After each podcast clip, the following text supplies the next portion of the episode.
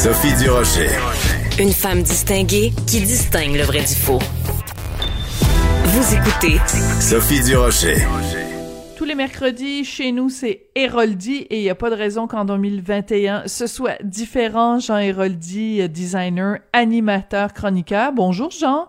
Jean, euh, je voulais absolument qu'on, euh, avant de rentrer dans le vif de différents sujets, qu'on prenne quelques instants pour rendre hommage à un grand designer, un grand couturier qui est décédé récemment, Pierre Cardin. pour quelqu'un qui aurait jamais entendu parler de lui, comment tu le présenterais, Monsieur Cardin? Ben écoute, c'est celui qui a, qui a été le premier à rendre sa mode accessible. Euh, donc, je te dirais, pour moi, c'était un avantage pour lui de se faire connaître vraiment par le peuple en général. Le désavantage, c'est qu'il a peut-être vendu trop de licences à un certain moment donné, hmm. ce qui fait que son nom est tombé un peu dans l'oubli euh, parce qu'il a vraiment comme peut-être qu'il était un peu trop loin euh, de, de, ce côté-là, du côté des licences. Mais euh, tu sais, M. Cardin, ça fait quand même plusieurs années qu'on n'en entend plus parler. Euh, et même moi, Sophie, qui est dans la mode, je pensais qu'il était déjà décédé, M. Oui, des fois, ça arrive quand, quand tu apprends la mort de quelqu'un, tu dis, ah, mon Dieu, il me semblait qu'il était vraiment, euh, que c'était déjà fait, qu'il était déjà décédé. Bon, faut dire qu'il est mort quand même à, je pense, 80, 90 ans, là. Donc, euh, c'est un peu normal aussi qu'il ait, qu'il ait moins été présent sur les scènes. Mais dans les années, euh, peut-être 60, 70, c'était un incontournable et il a, euh, écoute, c'est vraiment quelqu'un qui a euh, décomplexé aussi euh, le corps de la femme en faisant des robes très très carrées, très confortables, très géométriques en fait. Oui, et même tu dans dans le, film Back to the Future, je sais pas si tu te rappelles, euh, quand que ça, il revient dans le passé, puis sa mère est dans sa chambre et qu'elle voit sur ses petites culottes qu'il y a un nom de designer parce que c'est pas son nom. Et là, elle appelle la version française, elle l'appelle Pierre tout le temps. Puis elle dit mais pourquoi tu m'appelles toujours Pierre? Elle disait parce que c'est écrit Pierre Cardin sur tes petites culottes. Ah, alors qu'en anglais, c'est Calvin Klein, puis elle l'appelle Calvin, je pense. Oui, c'est bon, c'est bon. En espagnol, c'est Levi Strauss. Je sais pas pourquoi, mais c'est Levi. Coudon, comment ça se fait que tu sais toutes ces affaires-là? C'est très, ben, très drôle? parce que quand il est décédé, j'ai fait une petite recherche là-dessus, puis les gens qui m'ont parlé, tu te rappelles-tu dans Back to the Future, puis là, on a vérifié, puis là, ben, j'ai dit, ben c'est Calvin Klein, la version française, c'était Pierre Cardin. Ah ben c'est très très bon. Puis écoute, euh, écoute récemment il y a eu un, un, documentaire justement qui a été fait sur euh, Pierre Cardin que j'ai vu et euh, pourtant moi c'est le domaine de la mode c'est peut-être bon un domaine que je connais moins bien et une chose qui m'avait fasciné c'est que Pierre Cardin alors qu'aujourd'hui on n'arrête pas de parler de diversité culturelle ça a été un des premiers a euh, vraiment intégré. Il avait des, des, des mannequins euh, russes, des mannequins noirs, des mannequins euh, asiatiques, alors que et on parle ici des années 70 là.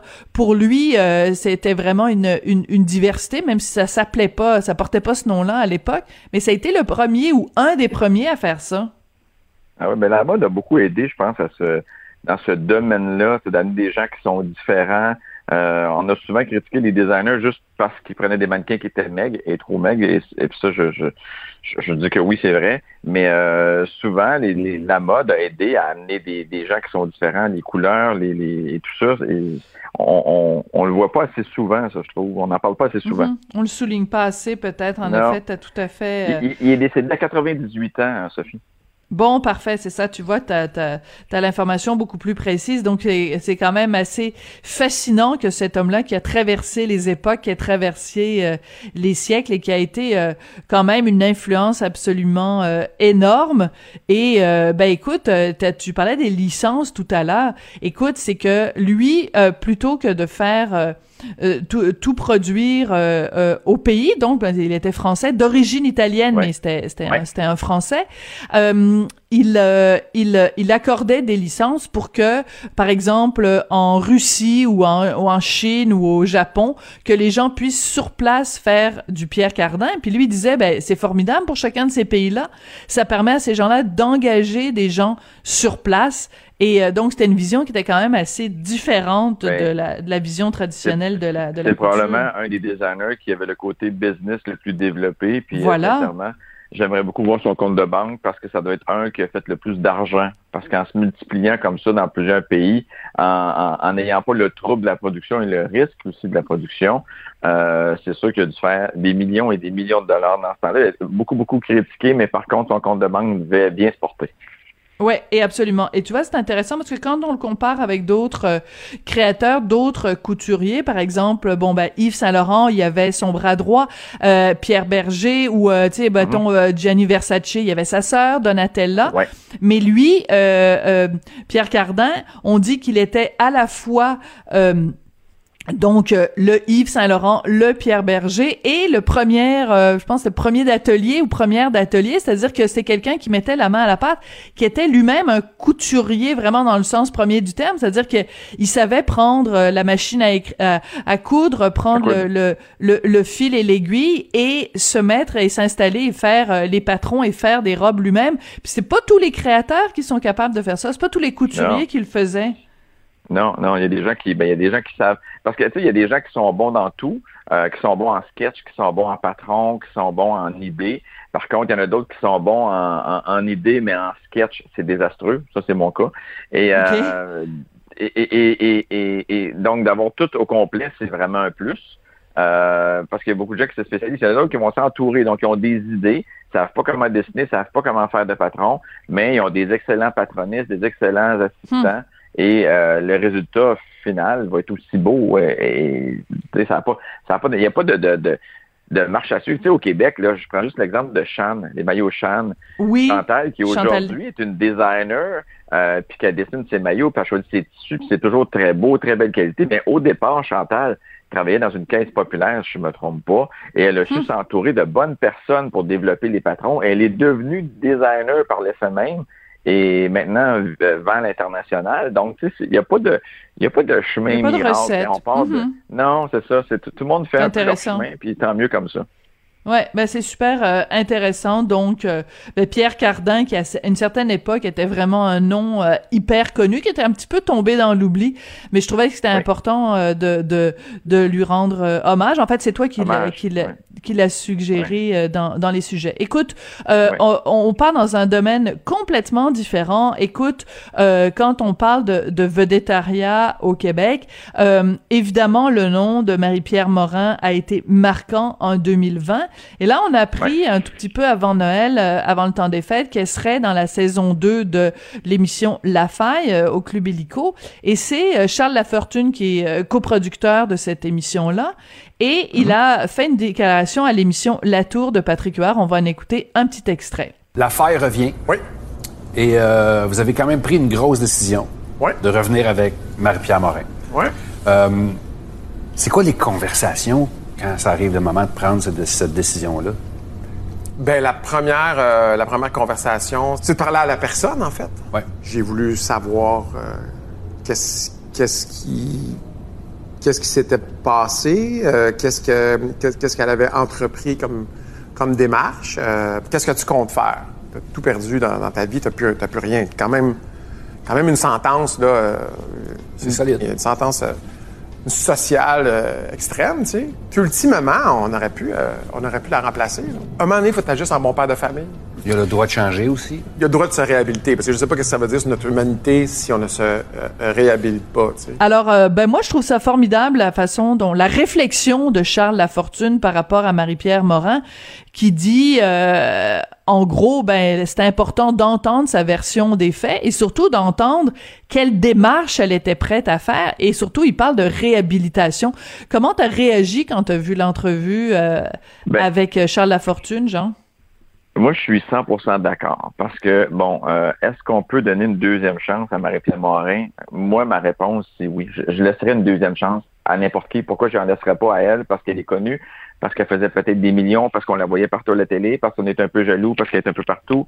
Hmm. Euh, moi, moi, la deuxième chance, je trouve qu'elle est importante à partir du moment où l'artiste euh, dit vouloir faire quelque chose, dit euh, vouloir aller en thérapie, est consciente d'avoir un problème. Puis encore là, il n'y a eu aucune accusation, elle n'a pas été déclarée coupable de quelque chose.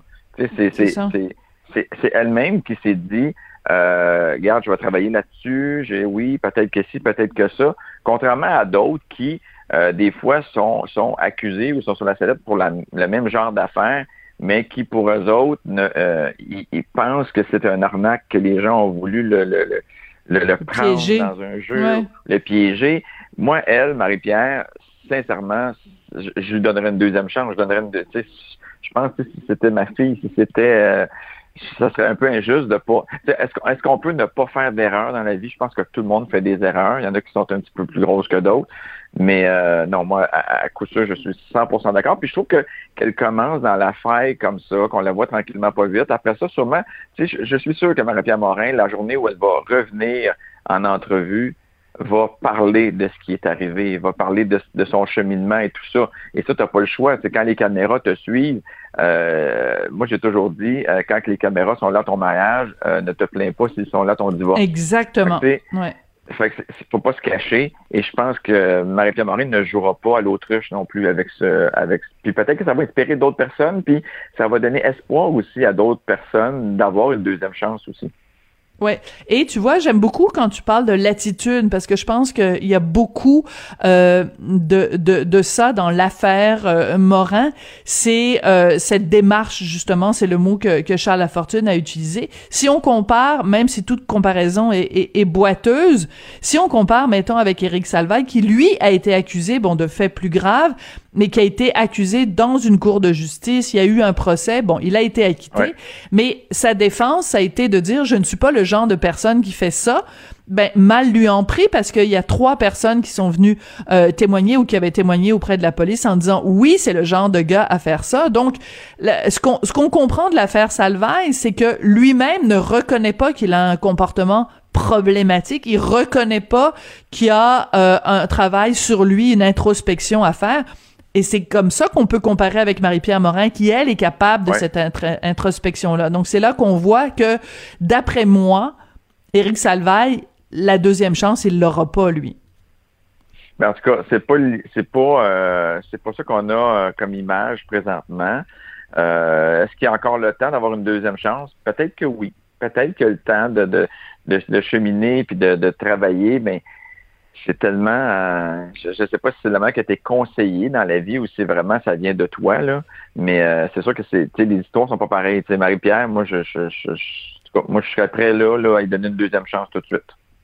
Puis tu vois, quand on parle d'Éric Salvaille, écoute, il y a quand même des, des, des gens dans son entourage euh, qui ont pris des décisions un peu douteuses. Je pense par exemple à son à son conjoint qui, euh, dans les heures qui ont suivi euh, l'acquittement d'Éric Salvaille, a pris une photo de six bouteilles de champagne Veuve Clicquot. Je sais pas pourquoi ça m'a frappé qu'il y avait ah six bouteilles parce que c'est c'est à peu près le, le, champagne qui coûte le plus cher. En disant des fois dans la vie il faut célébrer. Bon, il, il est agent immobilier, c'est possible qu'il célébrer une grosse vente euh, d'une maison de plusieurs millions de dollars, mais dans la tête de bien des gens, c'était il célébrait l'acquittement de son chum. C'est correct, il a le droit de le faire, personne qui dit ça, mais prendre une photo puis aller mettre ça sur les médias sociaux, je pense que c'est un cas de euh, on se garde une petite gêne qui a été oubliée.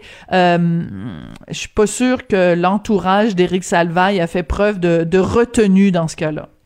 Ben, c'est sûr qu'il y a ben, il y a beaucoup de personnalités comme ça qui, des fois, moi, je trouve que sur les réseaux sociaux, euh, les gens veulent avoir plus de followers possible, puis que les gens voient leur vie, puis tout ça.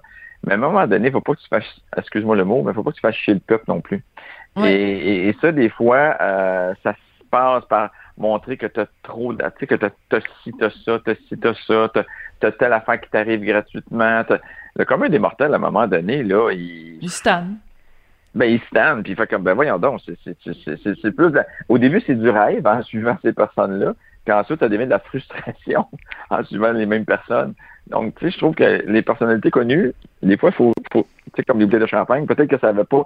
Si ça avait été peut-être deux semaines après, ça aurait fonctionné, mais sur le coup, c'est sûr que les gens font leur histoire aussi. Peut-être que ça n'a pas rapport du tout, mais, comme toi, tu l'as vu, tu as fait l'association tout de suite parce que c'est l'association la plus naturelle puis qui, se fait. C'est un peu euh, c'est un peu embêtant. Oui, en fait, c'est Hugo Dumas de la presse qui l'a relevé, parce que moi, j'avoue que j'aurais pas... Euh, on le sait, on sait qui est le conjoint de, de Éric Salvaille, puis c'est très bien qu'il soit resté auprès de, de son chum malgré malgré tout euh, ce qui se passait autour. Mais euh, mais je pense que dans ce cas-là, on, on, se garde une petite gêne, même si la justice s'est prononcée, c'est pas une raison non plus pour aller se péter les bretelles sur la place publique. Écoute, on, on, on, on va savoir euh, donc euh, euh, aujourd'hui exactement ce que le gouvernement nous réserve. Qu'est-ce que ça va représenter pour les les commerces dans le domaine de de, de la mode? Est-ce que bon, on va pouvoir continuer quand même à s'acheter des vêtements par par internet, mais qu'est-ce qu'on fait avec tous les stocks et tout ça? Qu'est-ce que ça représente comme casse-tête? C'est épouvantable parce que tu sais, les vêtements, c'est des tomates. Je l'ai souvent dit. Fait que tu sais, la première semaine, tu es à plein prix. Après un mois, tu tombes en rabais. Puis à la fin de la saison, tu sais, vendre des fraises au mois d'octobre, ça se vend plus. Puis vendre des pommes au mois de juin, ça se vend pas non plus. Il y a des saisons pour chaque chose. Euh, et, ceux qui vont souffrir le plus, ce sont les petits commerçants, tu sais, les boutiques sur Mont-Royal, là, qui ont deux items de chaque, euh, que la boutique est hmm. pleine, mais qui peuvent pas avoir une boutique en ligne parce que le prix de la boutique en ligne, de prendre les vêtements en photo, c'est eux qui sont, les, je, trouve, les plus perdants. Les multinationales, les H&M, les Zara, ça va continuer, il n'y aura aucun problème. Euh, hmm. Mais est-ce qu'il y a moyen de faire différemment? Parce que, tu sais, présentement, besoin essentiel, t'acheter des bottes d'hiver, c'est pas un besoin essentiel, dans le sens que faut que tu achètes en ligne, sinon les magasins sont fermés. Par contre, moi, ce que je comprends toujours pas, la SQDC, c'est un besoin essentiel. Quand c'était illégal il y a deux ans, c'est rendu essentiel aujourd'hui. Je me dis, il y a, quelque chose? Y a-t-il quelque chose à quelque part que je comprends pas? Tu sais, ben, la SAQ, je vais, je vais te le dire, Jean. Pour oublier je vais te le dire, c'est que si tu fermes tout et que en plus tu fermes la SAQ et la SQDC, les gens vont péter aux frettes, les gens vont, les gens ont besoin d'un exutoire. Puis écoute, euh, à partir du moment où on a décidé collectivement que c'était légal et que non seulement c'était légal, mais c'était vendu par le gouvernement, tu peux plus faire marche arrière. Puis on, on est rendu là. Écoute, je t'invite à prendre un, Oui, mais ça oui, vas-y. en ligne la SQDC. Là. Tu peux acheter ça en ligne la SQDC. T'es pas obligé de te déplacer par avoir le magasin qui est ouvert. Ah, c'est vrai ça. Ouais, ça j'avoue que j'avais pas pensé à ça. Pour l'alcool, c'est peut-être un peu compliqué. Tu peux en effet te faire euh, livrer, puis aussi maintenant avec les restaurants, tu peux. Mais en effet, une bonne euh, une bonne euh, réflexion. Écoute, je vais aller fumer un joint, puis je vais penser à tout ça. les, les, les, bénéfices des, des, petits commerçants vont partir en fumée, puis pendant ce temps-là, la SQDC va renflouer ses coffres. Merci beaucoup, Jean Héroldi. Bonne chance, bonne année 2021, puis on se reparle la semaine prochaine. Merci à toi aussi. Bye bye.